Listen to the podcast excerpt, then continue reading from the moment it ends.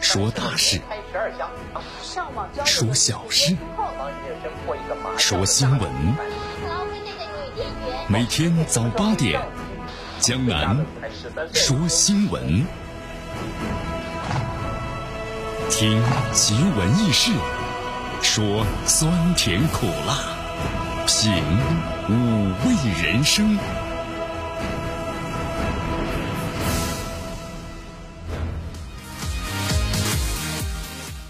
新的一天呢开始了，收音机前听众朋友们，希望大家呢要调整好自己的状态啊，因为呢咱们的中秋小长假到来了，是吧？好，在节目当中，现在想问大家，中秋节想想去哪走一走啊？很多朋友说呢，其实呃时间不算太长吧，三天时间还是临近的走一走。哎，对，其实不管怎么样，真的希望大家呢在外头走一走啊，不管是咱们近郊游，还是呢 去其他的地方远一点的咱们的自驾游。其实啊，有的时候放松一下自己，沉淀自己呢是件好事。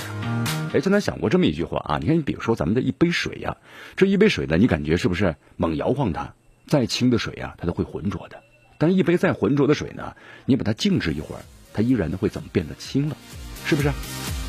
好，这就是江南呢想要告诉咱们收音机前的听众朋友，就咱们这个人呐，就是不停的摇摇晃，咱们的心呢也是这样，处于一个混乱的状态。所以每天要给自己一点沉淀的时间啊，这样的话就可以以一颗淡然的心呢去看一切的纷扰，忘过去的能忘则忘，眼前的不计较呢就不计较了，未来别想太多，人生就是一种态度呀。来，咱们关注一下今天的天气情况。今天的温度持续上升，最高温度达到了三十二度，最低温度呢是二十度，东北风十二级。好，今天天气呢是多云啊。有点闷热的感觉啊，湿度百分之六十三，空气指数呢是良七十五。来，咱们关注一下今天江南说新闻的主要节目内容。首先呢，我们一起进入的是资讯早早报，资讯早早报，早听早知道。首先关注一下天气情况，北方呢高温暴晒啊，这段时间啊，午后地表温度呢据说超过七十度，七十度啊，对，据说打一个鸡蛋呢，然后噌的一声，这个鸡蛋呢就变成了煎蛋，厉害吧啊？呃，同时，咱们南方地区的话呢，强降雨逐渐的减少。李显龙称，阻止中国壮大既不可能也不明智啊！咱们中国外交部耿爽的发言，中方赞赏，好，说得好。美国军方啊，报告污蔑说中国破坏了国际体系，中国外交部对此做出了回应。好，今天进入话题啊，将能和咱们收机前听众朋友谈谈呢，珠穆朗玛峰。珠穆朗玛峰最近的话呀，发生了很多致命的事件。同时，珠穆朗玛峰啊，竟然呢怎么样呢？变成了一条拥堵的街道，很让很多朋友感到非常的诧异啊！不说这珠穆朗玛峰很难探险吧？啊，呃，在这里咱们今天呢，应该谈谈喜马拉雅山呢，也最近发生了登山的事故啊。这登山呢，我们说了，探险呢变成商业化，变成商业化之后，你看珠穆朗玛峰竟然变成了致命之峰。那么这里面商业化之后有多知名的？今天的今日话题就能和大家呢详细的解读一下。好，大话体育，大话体育中超联赛咱们进入间歇期了啊，各个队呢也在进行这个调整，招兵买马呀。其实咱们谈一谈呢国青队，国青队这次成绩呢确实是非常的糟糕。呃，同时呢咱们谈谈各支球队啊。那么这段时间的话呢，你看如何进行这个好好的总结。以上就是今天江南说新闻的主要节目内容。那么接下来呢，我们就一起进入资讯早早报。时政要闻、简讯汇集、热点评说、资讯早早报。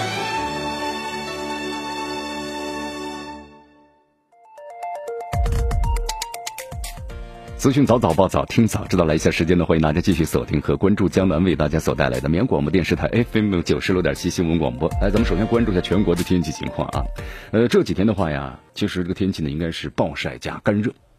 这北方的地区哈，非常的这个热呀。北方地区据说呢，地表的温度呢会达到五十六十度，局部可以超过呢是七十度。哎呀，这段时间降雨呢很少啊。不过咱们南方地区不一样，南方地区呢这雨水呢相对来说还算是比较正常一些。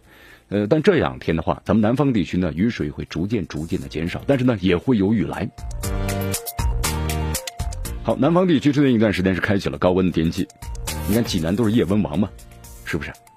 温度都达到二十七到二十八度啊，最低温度，您这都是，更别说这个高温地方了。咱们南方呢，这段时间呢也会有高温冒头了，所以大家呢也特别注意好啊。年轻的朋友们，请注意好立夏喽。前段时间你看一冷下来之后呢，冷的找找秋裤啊，是吧？好，华南一带地区啊，这段时间呢，相对来说偏降水呢偏多一些，但是这两天的话呀，降水呢也是在进一步的减弱啊，但是雨水呢依然不停息。所以说，大家呢还要防范一下什么呢？强对流的天气，说不定哪天呢突然一下子倾盆暴雨就下下来了。好，这段时间的话呀，咱们这个呃四川盆地的中部地区呢会有暴雨，就局部暴雨啊，呃局地大暴雨呢会达到一百到一百一十毫米，所以说大家呢有时候呢要特别注意一下。好，及时了解最新的这个信息啊！据说呢，从今天晚上开始啊，这个降雨呢会逐渐的增多，真的吗？真的啊！所以刚好呢又值咱们这个端午假期嘛，高考前夕了，所以说希望大家呢要及时关注一下这个预警啊相关的信息，防范其呢对高考还有端午出行啊不利的影响，咱们把它消除掉啊！好，我们来关注一下昨天的这个外国媒体啊报道了一则消息，说新加坡的总理呢李显龙在本届香格里拉对话开幕式。发表了主旨的演讲时候，说了这么一段话。他说：“各国家必须要承认，中国呢将继续发展壮大了。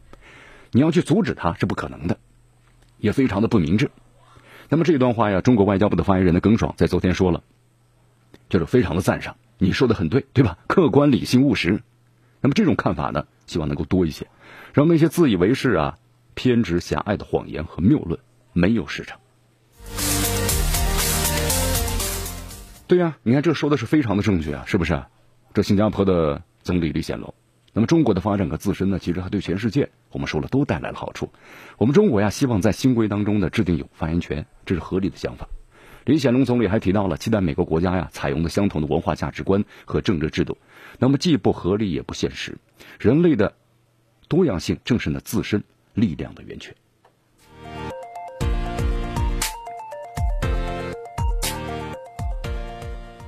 对，你看中国的崛起的话呢，其实得到了更多国家的这么一个一个承认，包括西方国家呢，其实也在正视这个美国，希望美国呀要正视中国这个崛起，这是一个事实啊，对吧？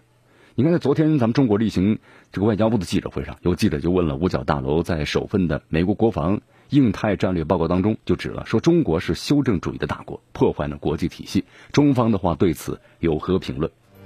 好，耿爽说了啊，这美国国防部呢在发印的。印太战略报告中对中方呢，他是无端的指责，我们不能够完全接受。所谓的修正主义大国和破坏国际体系，这些帽子，你能够扣到中国的头上吗？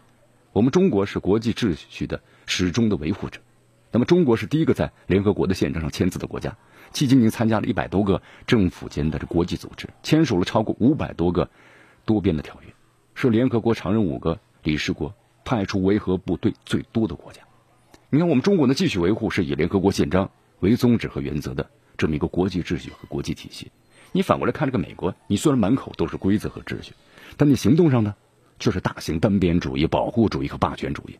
比如说气候变化巴黎协定签署国家一百九十个，是不是？你美国就退出了。那么伊核问题全面协议经过联合国安理会的认可的，美国你也退出了。还有就联合国教科文组织、联合国的人权理事会等等国际组织，你美国都退出了。你美国是 WTO 的重要成员呢，但你自己却公然违背了多项的多边贸易规则，频频使用挥舞呢关税大棒。所以是谁对国际规则和机构合则用，不合则弃，这国际社会那是看得清清楚楚。好，其实咱们对美国经常说的这么一句话就是啊，这美国呀不是全部，美国呢一些人士，希望你们还是正视事实吧，停止对中国的这种的无端的抹黑和诋毁。其实你们把心思和精力啊，还是放在促进地区和世界的和平、稳定和发展上来。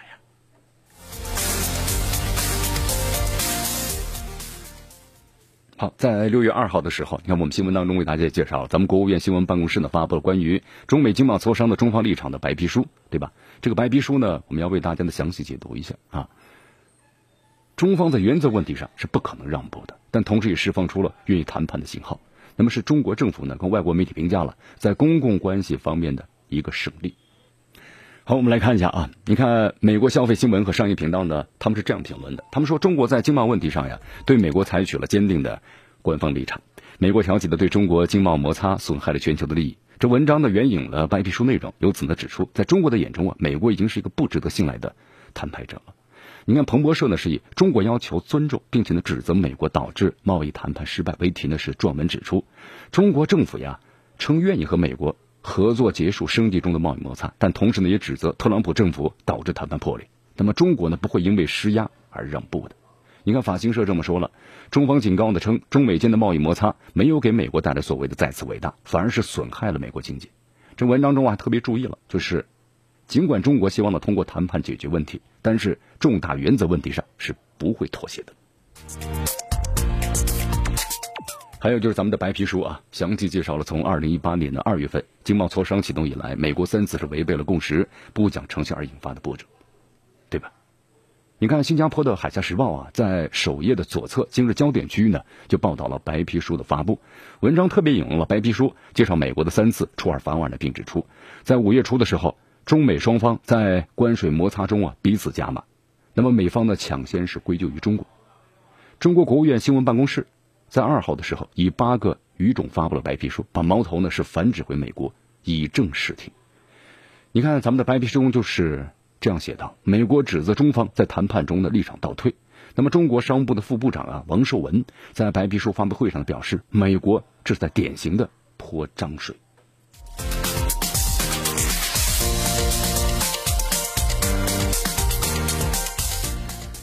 好，其实呢，咱们中方的态度是一贯的、很明确的啊。对于两国的经贸分歧呢，咱们愿意采取合作的方式加以解决，推动呢双方的互利共赢的这么一个协议。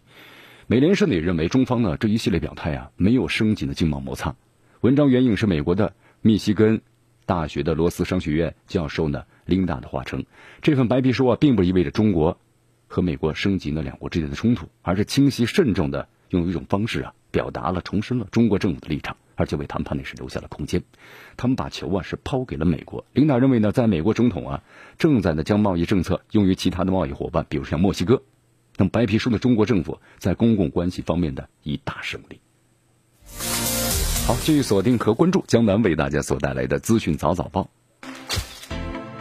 迎着晨光，看漫天朝霞，好的心情，好听的新闻。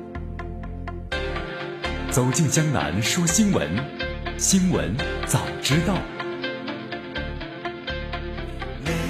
与江南一起聆听江南说新闻。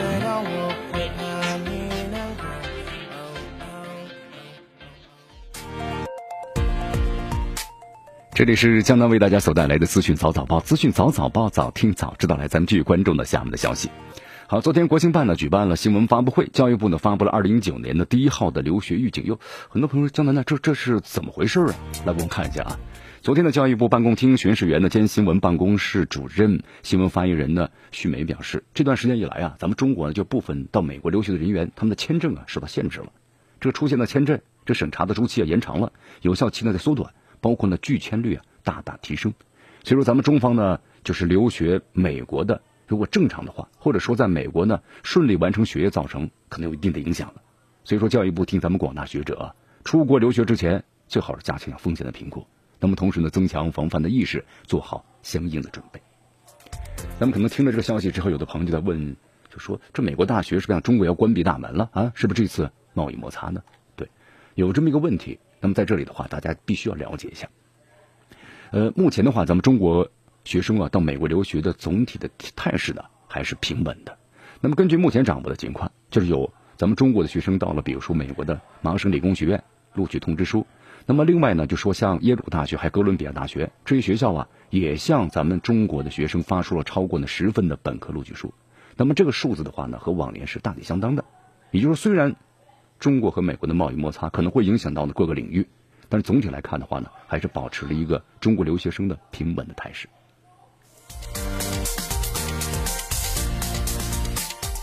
好，虽然呢，可能美国的一些学校或者是企业，我们说了受美国政府的这么一个行政指令，但是呢，如果他这个行政指令没有严格执行的话，那么依然咱们中国和美国的在各个行业的交流啊，还是在加强合作的。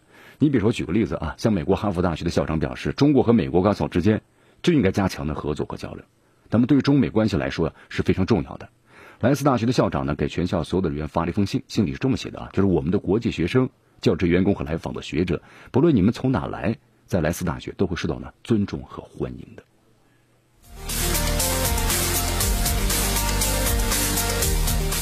好，这里我们再说一下美国的联邦快递啊。你看，美国联邦快递的话呢，在中国发生了没有按照明指的投递快递的事件，严重损害了用户的权益，违反了咱们中国的快递有关法规。那么，国家有关部门呢，决定是立案调查。同时，还有个消息就是，这美国联邦快递啊，从周一开始就出现了什么呢？股权大跌，达到了百分之三点一四。那么以此来计算的话呀，它的整个的这个市值啊，蒸发了十二点六亿美元，大约折合成人民币呢，就是八十七亿美元啊。被立案调查，这联邦快递盘前是大跌。好，我们来看一下美国联邦快递啊，它在中国原就是这个区的话呢，大约是有员工九千多人。因为以前这美国联邦快递快递的话呢，确实属于国际型的这种大的快递公司，但是呢，从呃从这个二十一世纪初的时候，咱们中国的快递啊，慢慢在逐渐发展了，特别是零四年之后。一直到现在的话，十多年的发展的速度呢是相当快的。在此之前的话，可能大家寄东西，哎，真的是选择这个联邦快递的还是蛮多的。它的服务各个方面呢，确实很有保障。但是咱们中国的这个快递啊，在不断的发展之后，你看现在呢，联邦快递面对呢中国的邮政、还有顺丰、四通一达等等快递公司的包围的时候，在中国的快递市场的份额现在已经是非常非常的低。所以说，要好好的遵守中国的法律啊。好，在昨天有这么一则消息，咱们来看一下，美国商务部啊对华为技术有限公司，包括六十八家子公司啊实施了出口的管制。那么之后的话，我们有个消息嘛，就 IEEE 发布了合规性的这么一个声明，就表示如果美国政府呀出口管制条例在同行的评审方面的应用做出进一步的说明，那么 IEEE 会做出呢相应的更新。好，咱们都知道啊，你看这个 IEEE 当时限制华为事件嘛，你作为会员的话，当时呢就解除了。把华为的员工呢，你的编辑和同行的评审活动，我就给你限制了。当时作为就是他说了哦，因为这是美国政府的下达的一个行政命令，对不对？哎，但是现在的话，这 IE 的话呢，又做出了一个新的说明啊，什么说明呢？嗯，江南仔细的看了一下，就是他这份说明是这样说的，就是根据新的信息啊，华为及其子公司员工可以参加就现在的 I E E 出版过程的同行的评审和编辑工作。也就是说呀，所有这个 IEE 的会员都可以呢正常参与 IEE 的全部活动，无论他们的雇主呢是谁。就是以前限制性做法，现在把它解除了。好，其实有的很多朋友看这条消息之后呢，就认为这个 IEE 的话呀，它是一个全球性的这么一个行业组织，对吧？要全球举办的一年大约就是一千九百多场的专业技术会议。那么同时呢，在这个它的专业的杂志平台上提供了四百八十万份的。文献的资料，我们说了，这个技术啊，科学技术，它的研究啊，它是没有国界的啊。但是呢，IEE 这迫于美国的行政命令，你看也当时解除了和限制了华为作为会员的话所有的参与的性的活动。所以说，有很多网友们就认为啊，这是科学界的胜利，这说明崛起的中国呢胜利了啊啊！其实，在这里就是大家还有一点，这个 IEE 的就 L 这个 IEE 啊，大家特别注意一下，就是它之所以恢复呀。是因为确认美国商务部没有明确要求，其实打一个什么呢？政策的擦边球。他认为这样做的话，确实不合于他什么呢？他们的这个整个的一个协会的宗旨。那美国商务部的话呢，也没有明确的一个要求。那么一旦有可能限制华为的要求的话呢，这个 IEE 依然会执行。所以说现在的话呢，从这点我们可以看出来，在美国的行业协会或者企业协会，他是不愿意执行美国政府的这样的行政命令。这里是江南为大家所带来的资讯早早报，资讯早早报，早听早知道。来继续锁定 FM 九十六点七绵阳广播电视台新闻广播，继续关注我们的节目。时政要闻、简讯汇集、热点评说、资讯早早报。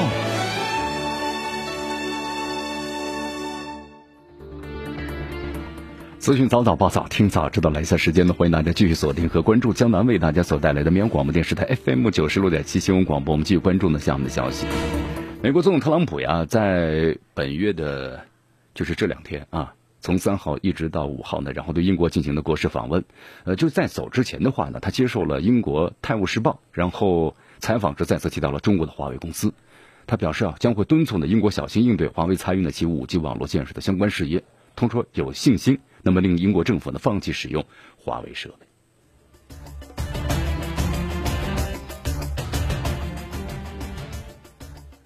好，特朗普在采访中就说了这么一段话，他说：“你知道我们有一个非常重要的情报搜集组织，就是五眼联盟。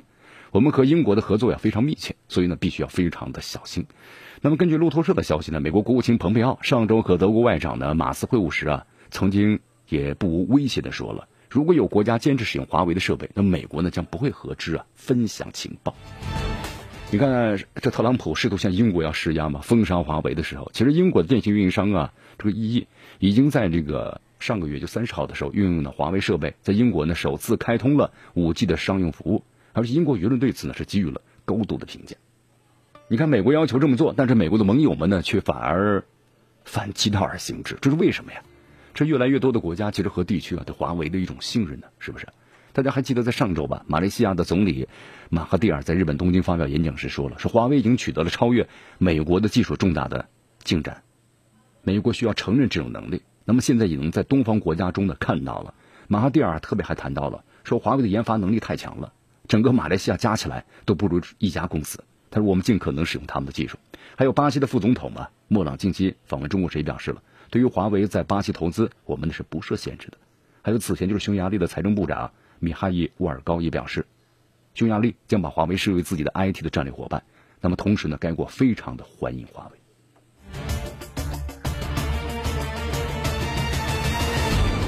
对，为什么会有这么多的国家在这个时候呢选择中国，选择中国的华为五 G 的技术呢？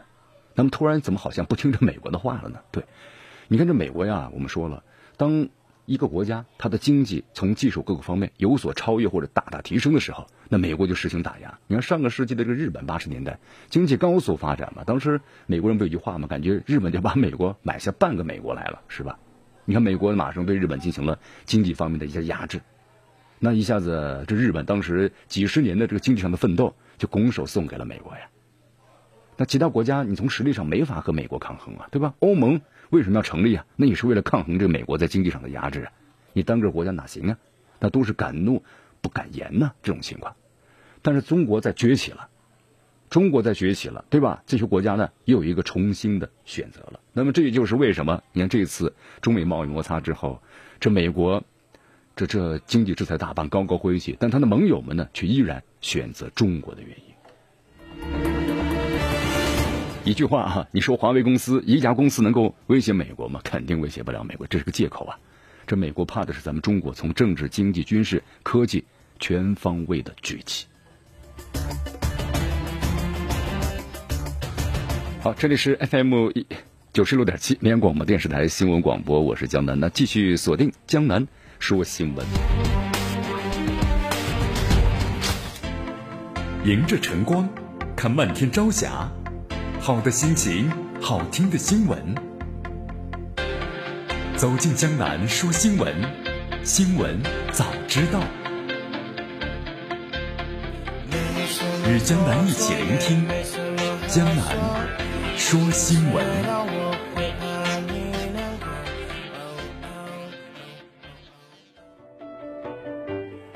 这里是江南为大家所带来的资讯早早报，资讯早早报，早听早知道。来继续关注我们的节目。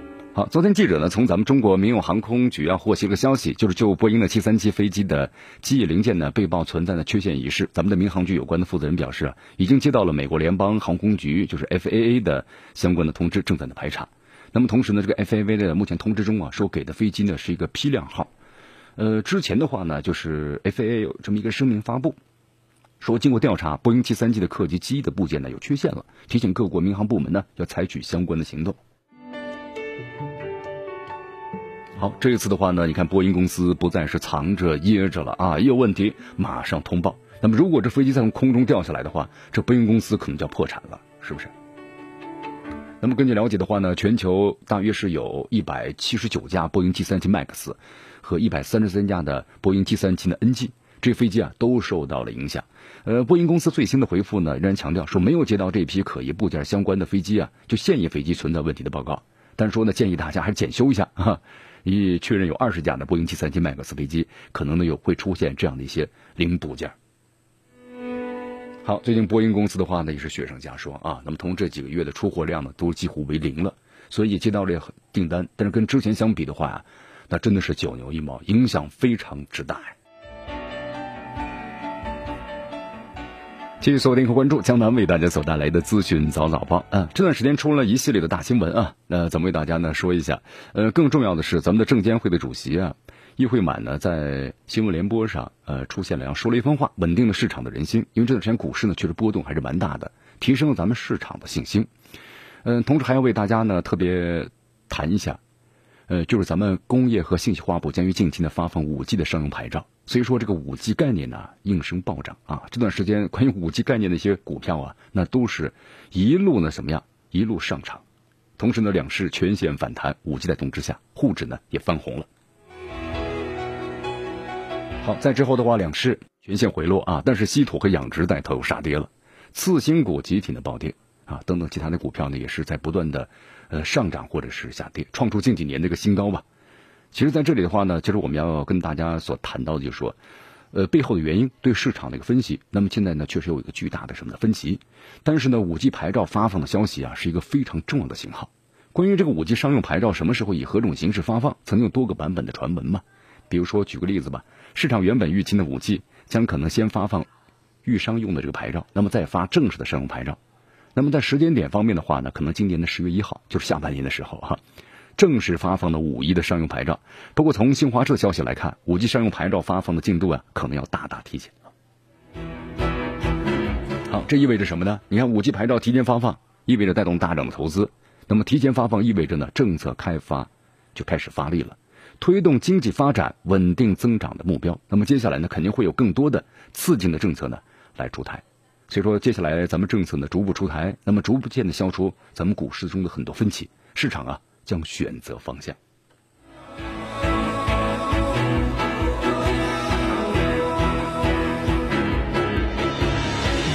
好，继续锁定和关注江南为大家所带来的资讯早早报，时政要闻、简讯汇集、热点评说、资讯早早报。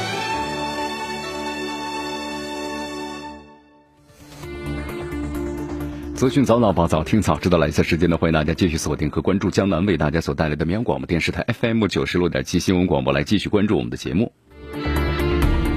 我们来看一下《华尔街日报》呢，昨天报道了一则消息，说纽约州的一家这个法院的陪审团呢，裁决强生公司向一名女子呢支付三亿美元的惩罚性的赔偿。这名女子声称啊，她因为使用了强生公司的爽身粉而得了什么呢？和失眠有关的癌症。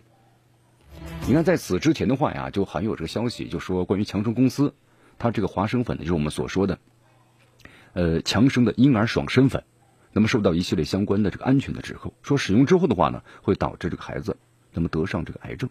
好，那么在此之间的话啊，也进行了一个诉讼，但是我们说了，这两者之间到底有没有必然的联系呢？就是疾病和这个产品之间，这需要呢一个验证。好，这个案子呢，它不是一件两件了。根据了解的话呀。到今年二月份的时候呢，关于强生、强生这个爽身粉呢致癌的诉讼案子呢，达到了是一点五万件，那可能就是不是一个相关的问题了。你看咱们中国的话，曾经有这么一个问题嘛，就关于出租房的问题，那么导致得了白血病，就是装修材料啊甲醛超标的问题，啊，你说个案的话呢，可能很难把这个疾病啊和这个超标，就甲醛超标会不会导致你致癌呢？或者得白血病的有这么一个问题，就在一些豪车，那么装饰材料呢也是甲醛超标的问题。那么也是和疾病有没有关系？如果是这个案子数量太少的话，那么可能很难证明甲醛超标和疾病有关系。但是现在这个强生爽身粉致癌的诉讼案件达到了是一点五万件，这个数字可真的不算少了呀。那目前的话，你看这打官司的人这么多，那么公司呢已经有两家关联公司申请呢这个破产的保护了。你看这三家企业呀，因为呢申请破产原因就卷入了爽身粉致癌，无力应对呢近万起的诉讼。好，那么这样的话，我们来看啊，强生集团的话呢，在一九年第一季度财报显示，没有增长，利润大跌百分之十四，原因就是这个孩子们使用的爽身粉中有滑石粉，那么遭遇了数以千计的诉讼。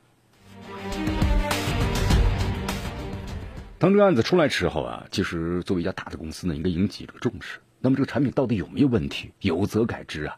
那么否则越拖下去的话呢，对人公司公司，它就是你看，当都来起诉你的时候，那你的公司，你有多少钱来赔偿呢？那只有清产和破产这么一条最终的结果。好，在昨天的话呢，俄罗斯外长拉夫罗夫啊，在与哥伦比亚外长呢举行联合新闻发布会上表示，俄罗斯呢不能够也绝不会支持的用军事手段来支持和解决委内瑞拉的危机。对委内瑞拉的话呢，之前可能有很多人说这美国会不会军事干预啊？但是现在你看，随着俄罗斯的介入，这美国可能就要三思而后行了。呃，之前的话呢，美国在中东地区我们说了，你比如像这个叙利亚，还有利比亚等等，啊，利比亚的时候呢，其实卡扎菲啊，当时也是呢轻信了美国一方面，就你把你的生化武器全部销毁，对吧？那么销毁了之后呢，很快你看就国家也就亡了，对吧？自己呢也死于战乱之中，啊，但是那个时候俄罗斯呢，用评论家的话来说，犹豫了一下，那么叙利亚，叙利亚，俄罗斯就当机立断啊，马上介入。否则的话呢，可能俄罗斯在中东地区的一些据点呢，都会一一被拔除的啊。所以说，像委内瑞拉呢，同样，那么在这个拉美洲的话，它呢也是俄罗斯的一个据点之一，就双方的国家关系呢，相对来说比较好一些啊啊，他是不可能再让这个美国所得逞的。拉夫罗夫呢指出，不可否认，俄罗斯不能也不能够全部呢就是外国用武器非法赢得权利，他说绝不赞成的。他说：“俄罗斯在国际的法的框架之内是支持委内瑞拉的，那么解决委内瑞拉的危机也只能够基于是联合国的宪章。”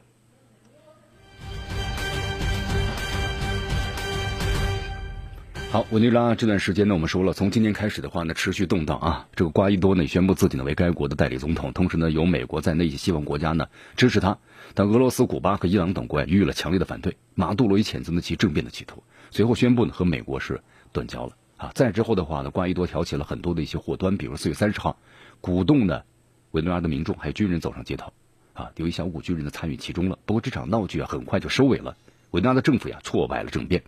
委内瑞拉政府之后呢，谴责这个政变，就是，那么同时包括呢，委内拉的国防这个防长还有军队，那么都支持总统的马杜罗。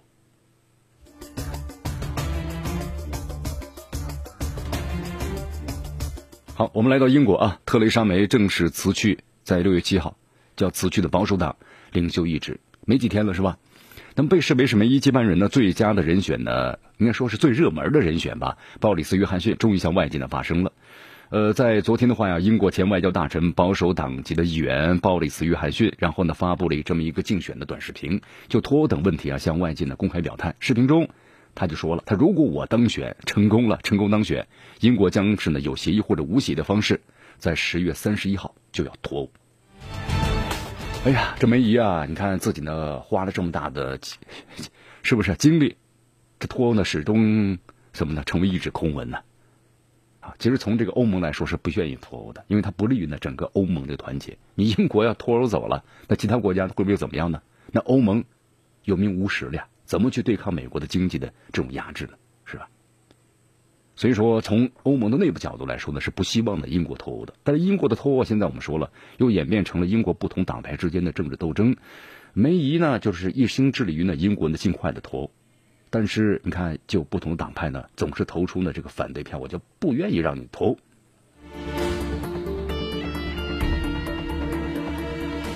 有媒体认为啊，一旦约翰逊的成功上台，英国可能会绕过呢脱欧席，然后以最快的速度来脱欧。好，我们再来看一下啊，日本 NHK 报道呢说，朝鲜方面在本月的我呃二号的晚间，通过朝鲜的官方媒体啊发布了关于呢就是日本和朝鲜关系的一份声明。声明中，朝方呢是指名道姓的对安倍晋三呢提出了这个批判。说，在日本对朝鲜敌视政策没有任何变化的情况之下，日本首相呢安倍晋三等人提出的不设前提条件举行的首脑会谈的提议是非常无耻的。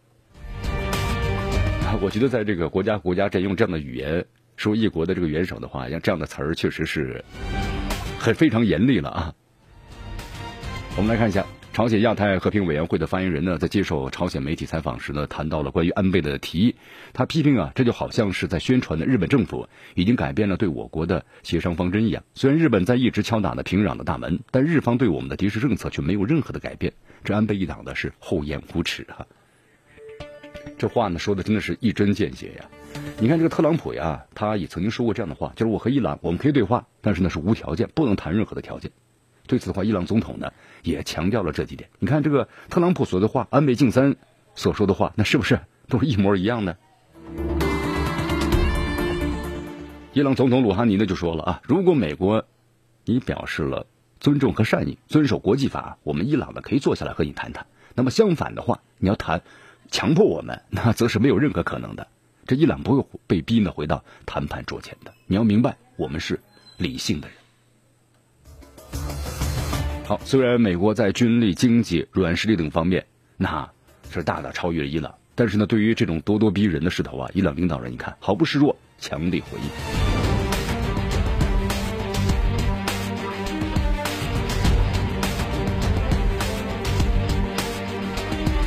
好，以上就是今天资讯早早报的全部内容。我是江南。那么接下来呢，我们进入今日话题。今日话题啊，今天呢，咱们谈谈，就喜马拉雅山呢，也再次。发生了登山的事故。那么登山呢，再联想到之前的，就是珠穆朗玛峰。那么登山这探险呢，商业化了。那么现在为什么会导致这么多的致命呢？